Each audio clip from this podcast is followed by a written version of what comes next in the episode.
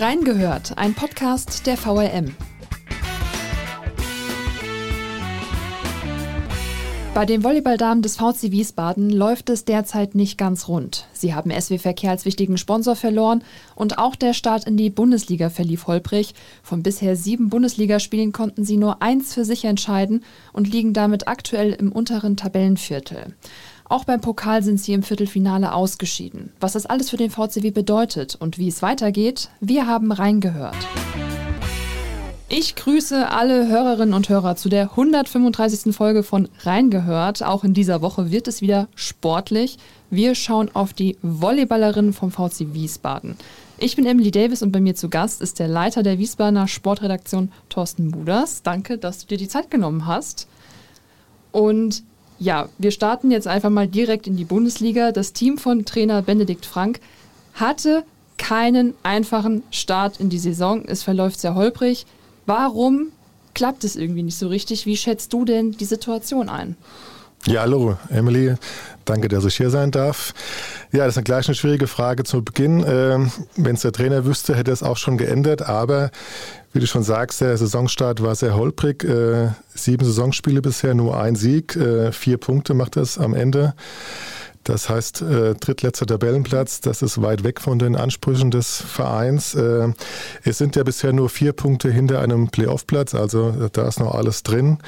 Aber die Gründe, äh, schwierig zu sagen. Also der Verein oder die neue Mannschaft äh, ist schon noch in der Findungsphase. Man muss wissen, im Volleyball, auch gerade beim VC Wiesbaden, gab es in den letzten Jahren immer eine große Fluktuation. Viele neue Spielerinnen kamen, andere gingen. Und äh, der neue Kader sieht halt auch so aus, äh, dass da jetzt die Verantwortung auf, auf mehreren Schultern lasten soll. In den letzten zwei Jahren gab es eine gewisse Laura Künstler, das war die Topspielerin, Schweizer Nationalspielerin. Und wenn es eng wurde, wurde auf sie gespielt und sie hat einen Punkt gemacht. Sie war der Star, sie wurde immer gesucht. Zum anderen gab es noch eine Libera namens Justine Wong Orantes, ihres Zeichens Olympiasiegerin mit den USA, auch ein Publikumsliebling und eine sehr wichtige Spielerin, auch nicht mehr da.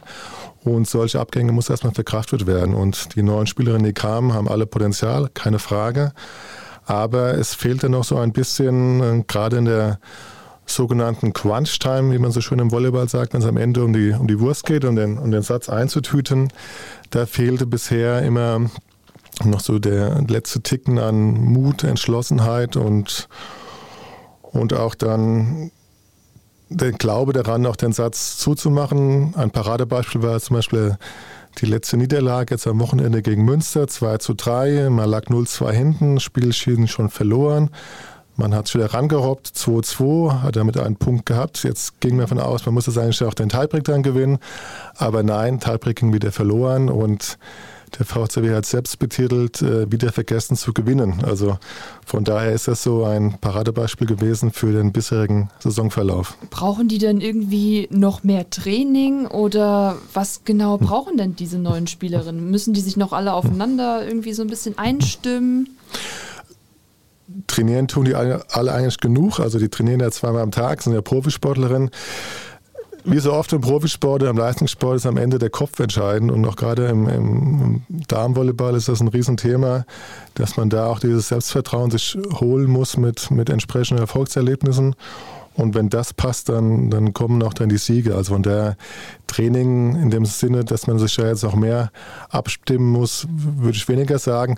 Was natürlich auch ein Faktor ist, ähm, in den letzten ein, zwei Jahren hatte der Verein schon ein relativ großes Verletzungspech. Dieses Jahr geht es eigentlich bisher, aber eine wichtige Spielerin, die René Sein, die neue Libera, ist jetzt auch nicht dabei. Sie ist erkrankt, hat pfeiferisches Drüsenfieber. Oh, okay. Man weiß nicht, wie lange sie ausfallen wird, ist die Prognose schwierig und sie hatte schon in den ersten Spielen so den Eindruck gemacht, dass sie schon auch so eine Leaderin sein kann, auch gerade so was die, die Stimmung auf dem, auf dem Feld und neben dem Feld angeht. Und sie fällt halt jetzt aus.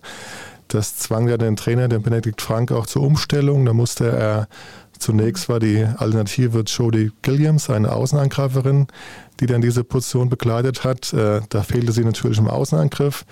Jetzt in den letzten beiden Spielen hat er eine erst 18-jährige Ersatzlieberer aufgestellt, die Leonie Büdenbender, die eigentlich so mehr für die zweite Mannschaft erstmal vorgesehen war und da jetzt ins kalte Wasser geworfen wurde. Erstes Spiel in Schwerin hat sie es noch sehr gut gemacht. Jetzt gegen Münster kam sie auch ein bisschen ins Schwimmen. Also von daher ist das schon auch ein Fakt, der auch da hineinspielt. Ja. ja, man merkt natürlich mit dem, was du so alles aufzählst, da kommt ein bisschen was zusammen, was hm. das ja dann auch alles ein bisschen erklärt.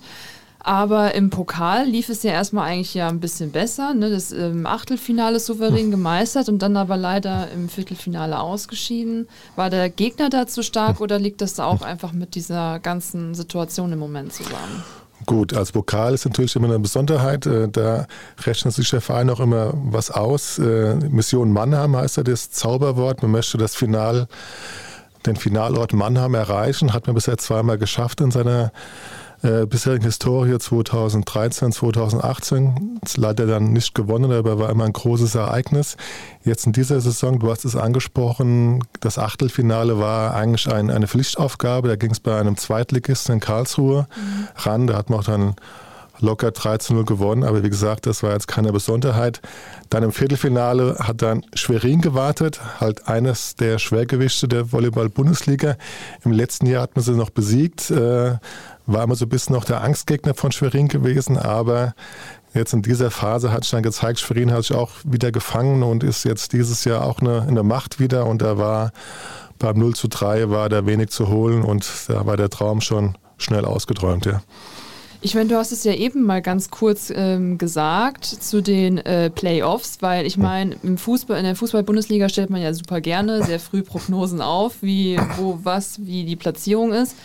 Was glaubst du denn? Du meintest ja, mh, hm, eigentlich können sie das noch schaffen, dann in die Playoffs. Ja klar, also ein Drittel der Saison ist gespielt, zwei Drittel stehen noch aus, aber mit vier Punkten steht man natürlich ziemlich äh, mau da. Also wenn man vergleicht, im letzten Jahr haben sie 33 Punkte in der gesamten Hauptrunde geholt, sind damit Tabellensiebter geworden und der Tabelle 8 war damals Vilsbiburg, die hatten auch 31 Zähler. Also wenn man jetzt hochrechnet, muss man mal langsam anfangen zu punkten.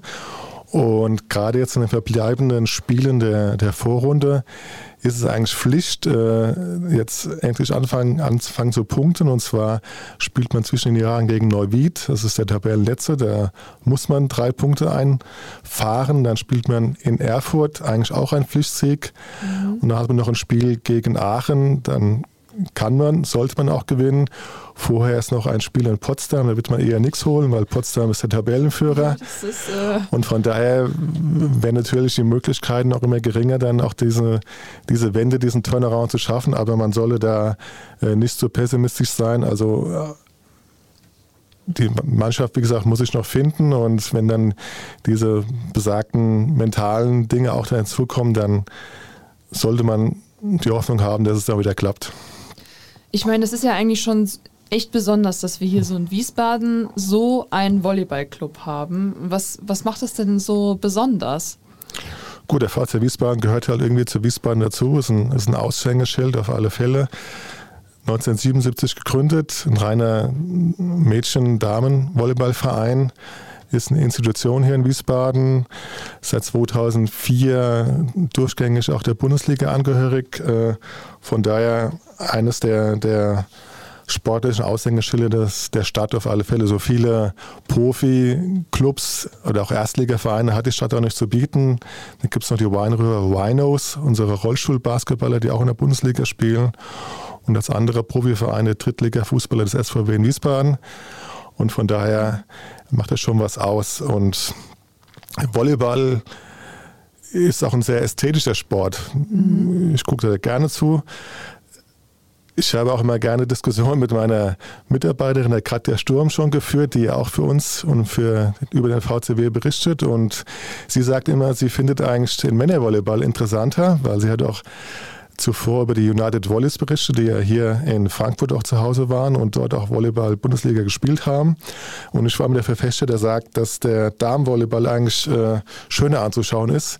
Das sage ich jetzt nicht nur, weil ich ein Mann bin und dann den Frauensport zuschaue, sondern weil es einfach äh, von den Ballwechseln halt wesentlich interessanter ist, weil beim Damenvolleyball gibt es auch mal längere Ballwechsel, längere Rallyes, wie man sagt. Und die sind dann einfach von sich aus dann spektakulär. Beim Männervolleyball, der ist natürlich athletischer, genetisch bedingt auch wie jeder Männersport athletischer ist als Frauensport, aber da ist oftmals ein, schon ein Sprungaufschlag, ein fester Aufschlag, dann ein Rückschlag und dann ist, das, ist der Ballwechsel vorbei. Von daher mhm. ist Damenvolleyball in meinen Augen auf alle Fälle vielfältiger. Bist du denn da auch immer unter, mit unterwegs? Reist man hm. mit auf Auswärtsspiele? Äh, Im Regelfall nicht. Also man besucht die Heimspiele die Auswärtsspiele sind halt auch sehr, sehr weit entfernt. Schwerin, Dresden, Potsdam, irgendwo im tiefsten Bayern. Also es sind auch weite Fahrten und man hat aber die Möglichkeit, alle Spiele auch dann im entsprechenden im, Entschuldigung, im Livestream zu sehen und kann dann anschließend noch mit den Beteiligten reden. Von daher sind wir da auch ziemlich nah dran. Ja, kommt ihr dann auch so mit den Spielern in Kontakt? Gibt es da irgendwie auch manchmal so Insider, die einen da Infos zukommen lassen? Das gibt es sicherlich auch. Also der Kontakt zum VfL Wiesbaden ist, ist sehr gut also, und auch sehr einfach, gerade im Vergleich zu manchen Vereinen der Fußball-Bundesliga, wo äh, die Spieler und der ganze Bereich ziemlich abgeschottet ist, ist das äh, absolut easy, dass man einfach den Trainer oder den Geschäftsführer anruft und auch mit den Spielern kann man auch dann abseits der Spieltage sprechen und auch nach den Spielen ist es dann einfach, dass man einfach mit den Spielerinnen und den Beteiligten dann nach dem Spiel direkt an der, an der Halle oder an der, am Spielfeldrand dann auch reden kann. Wer Lust hat, ein bisschen noch mehr hinter die Kulissen vom VCW zu blicken, der kann gerne in die neueste Podcast-Folge von Wortpiraten trifft, der VRM Sport Talk, reinhören. Denn im Interview ist der, der Trainer der Volleyballerin, Benedikt Frank. Er plaudert ja auch so ein bisschen aus dem Nähkästchen und auch spricht auch über die aktuelle Situation des Vereins. Ich werde euch die Folge in den Show Notes verlinken. Und außerdem hier auch an der Stelle nochmal, ihr könnt uns immer Kritik und Anregungen an audio.vrm.de schicken oder eure Anmerkungen in die Social Media Kommentarspalten unter den Artikeln zur Folge posten. So, jetzt gibt es ja aber auch nicht so ein schönes Thema, was wahrscheinlich ja auch nochmal in ihre, in die ganze Situation ja auch mit reinspielt, weil die haben einen wichtigen Sponsor verloren. SW Verkehr und ja auch SVW in Wiesbaden ist davon ja auch betroffen. Kannst du da nochmal genau schildern, was ist da, was ist da jetzt genau passiert?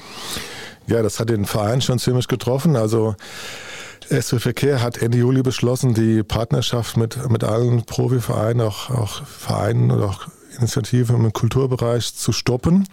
Das kam ziemlich überraschend. Äh, auch gerade der VCW hat fest mit, den, mit diesen Einnahmen gerechnet. Und äh, das gärte schon einige Zeit, das Thema. Und ähm, man, muss, man muss wissen, also gerade beim VCW war das ein einschneidendes Erlebnis, weil ungefähr 10 Prozent des Etats dieser Sponsor ausgemacht hat. Und dann kann man sich ausmalen, dass das schon ein Batzen Geld war und der VCW oder auch der SVW hat dann auch gerade die Kommunikation bemängelt, weil es wurde quasi zunächst zugesagt, dass das Geld weiterfließt und dann kam der neue Geschäftsführung, dann wieder neuer Wind und das wurde dann auch entsprechend von SW Verkehr so begründet, dass das europäische Beihilferecht äh, es nicht mehr erlauben würde, diese Mittel für Profivereine einzusetzen und dass äh, man die Mittel im Wesentlichen nur zur Erbringung von den ÖPNV-Leistungen erbringen darf. Und ein öffentlich subventionierter Mobilitätsdienstleister dürfte seine Finanzmittel nicht für, wie gesagt, die Profisportvereine einsetzen. Das war die Begründung. Okay. Ähm, das war ein bisschen verwunderlich, weil all die Jahre ging es zuvor ja auch, auch, auch und in anderen Volleyballstandorten Deutschlands ist es auch weiterhin möglich, dass dort stadtnahe Gesellschaften die Vereine unterstützen und von daher war das erstmal nicht äh, von allen nachzuvollziehen. Als wir das dann bei uns im Kurier auch öffentlich gemacht haben, ging dann auch so ein gewisser Sturm der Entrüstung würde ich es nicht sagen, aber die mhm. Stadtspitze und die Politik ist dann auf das Thema aufgesprungen und der Oberbürgermeister Gerd-Uwe Mende hat dann auch gesagt, das kann nicht das letzte Wort gewesen sein. Wurde dann entsprechend auch in den Gremien diskutiert, im, im Sportausschuss, äh, aber auch im Stadtparlament. Und das wird jetzt weiter ein Thema sein. Und der, wie jetzt der, der Umfang und wie das weitergehen soll, wie die, der Sponsoring-Richtlinien für diese stadtnahen Gesellschaften soll jetzt halt im Finanz- und Beteiligungsausschuss erstmal erarbeitet werden. Man kann aber aus Sicht des VCW und der Vereine guten Mutes sein, dass da eine Lösung gefunden wird, dass ah, okay. das Geld auch dann weiterhin fließen wird. Ach, okay. Wann sich das aber entscheidet, das ist noch, das dauert dann noch. Das ist noch ein bisschen Zukunftsmusik. Ich meine, ja auch so mit ÖPNV hat das dann, hätte das hm. nämlich dann auch Auswirkungen auf Tickets und Fans gehabt, wenn da jetzt hat ganz konkrete Auswirkungen jetzt auch. Und zwar, obwohl von allen Seiten betont wird, dass es nicht unbedingt jetzt in unmittelbaren Zusammenhang steht, aber dann trotzdem im Zusammenhang steht. Und zwar bietet der VCW jetzt das sogenannte Kombi-Ticket nicht an. Das heißt, Ticket, was die Eintrittskarte inkludiert und auch die Busfahrt oder die Bahnfahrt zum, zum Spiel, zum, zur Halleplatz der deutschen Einheit. Und das wird vorerst nicht angeboten. Und es soll zwar zeitnah eine Lösung gefunden werden, aber wann es wieder angeboten wird, steht das auch noch in den Sternen. Ich meine, wenn das jetzt diese Auswirkungen auf den ÖPNV hat, ähm, wie sieht es denn dann mit den Fans aus? Bleibt da die Unterstützung? Auf alle Fälle, also die kommen trotzdem. In den bisherigen Heimspielen der Bundesliga waren immer deutlich über 1000 Fans in der Halle. Äh, Im Pokal gegen Schwerin nur gut 600. Das war so eine kleine Delle, da hat man sich auch gewundert. Aber wie gesagt, in den Bundesliga-Heimspielen stand die sogenannte blaue Wand, wie er diese, diese Zuschauerränge oder in der Halle am Platz der Deutschen Einheit blau gekleidet heißt. Und auch gerade diese Atmosphäre in der Halle wird auch immer wieder von allen Seiten gelobt. Der, der Trainer betont es immer wieder, dass das eine tolle Unterstützung für sein Team sei. Die gegnerischen Mannschaften kommen sicherlich auch nicht gerne nach Wiesbaden und die Spielerinnen werden dann eigentlich auch davon beflügelt und getragen. Von daher ist die Unterstützung auf alle Fälle da. Man muss natürlich sagen, vor Corona war noch eine größere Unterstützung, da war der Schnitt noch höher, aber das geht auch anderen Sportvereinen so, dass sie da gewisse Einbußen in Zuschauerzahlen haben, wobei natürlich der Frauenvolleyball auch all die Jahre immer die zuschauerträchtigste Sportart im Frauenmannschaftssportbereich war. Der Frauenfußball ist vielleicht gerade da drauf und dran, die, diesen Rang abzulaufen, aber Frauenvolleyball ist schon auch sehr populär. Gibt es da jetzt noch irgendwelche anderen konkreten Ziele, die die Damen verfolgen? Ziele, Strategien gibt es natürlich in jedem Verein. Und beim VC Wiesbaden sehen die so aus, dass man schon noch kurz- und mittelfristig auch dann schon den nächsten Schritt gehen möchte, sprich nicht nur einfach die Playoffs erreichen, sondern auch äh, man hat das Ziel, international zu spielen, also in einem Europapokal. Man hat vor der Saison an einem Qualifikationsturnier in Italien schon teilnehmen dürfen für den sogenannten Challenge Cup, hat das knapp verpasst, hat dort aber eine ganz gute Figur abgegeben um jetzt aber dann sich über die Bundesliga zu qualifizieren, muss man schon mindestens Fünfter werden in der Hauptrunde. Ist derzeit weit weg. Aber wie gesagt, das ist das Ziel und man möchte ja den, den nächsten Schritt gehen. Und wenn man sieht, dass die, die Bundesliga aber so eine Dreiklassengesellschaft ist, wird das schon auch dann schwierig, weil man hat vorne die drei, vier großen Mannschaften, das ist Potsdam, Stuttgart, Schwerin und auch Dresden. Die sind noch gefühlt immer in diesem oberen Tabellenviertel. Wenn, wenn man sieht von den letzten ich glaube, zwölf Jahren gab es nur drei Meister. Das war Stuttgart, Dresden und Schwerin. Potsdam kam jetzt dann in jüngster Zeit auch hinzu, sind jetzt auch derzeit Tabellenführer. Und ganz hinten ist der Neuwied. Die sind vor zwei, drei Jahren mal aufgestiegen, wurden aufgenommen in diese Liga, sind aber eigentlich nicht wettbewerbsfähig, werden auch dieses Jahr mit großer Wahrscheinlichkeit letzter werden.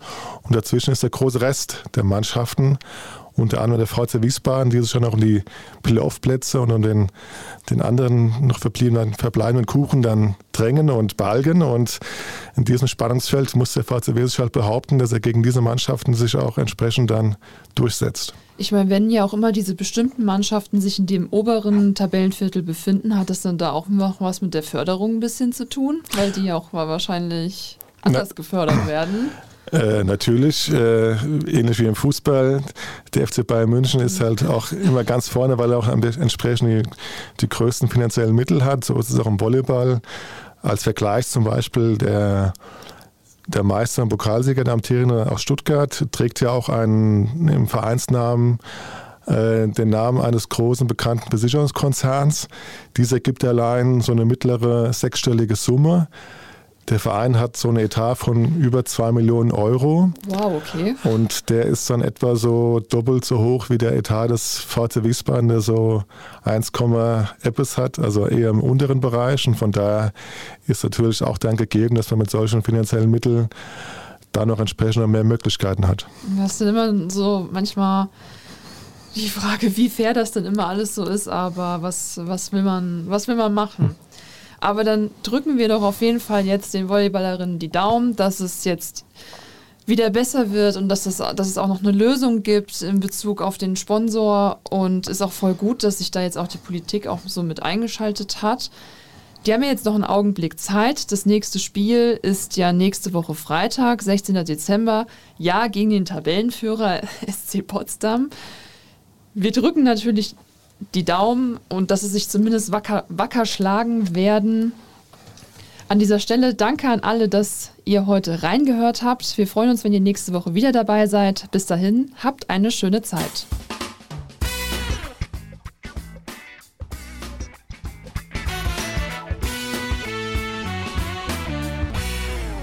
Reingehört ist eine Produktion der VRM von Allgemeiner Zeitung, Wiesbadener Kurier, Echo Online und Mittelhessen.de.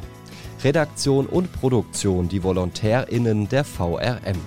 Ihr erreicht uns per Mail an audio.vrm.de.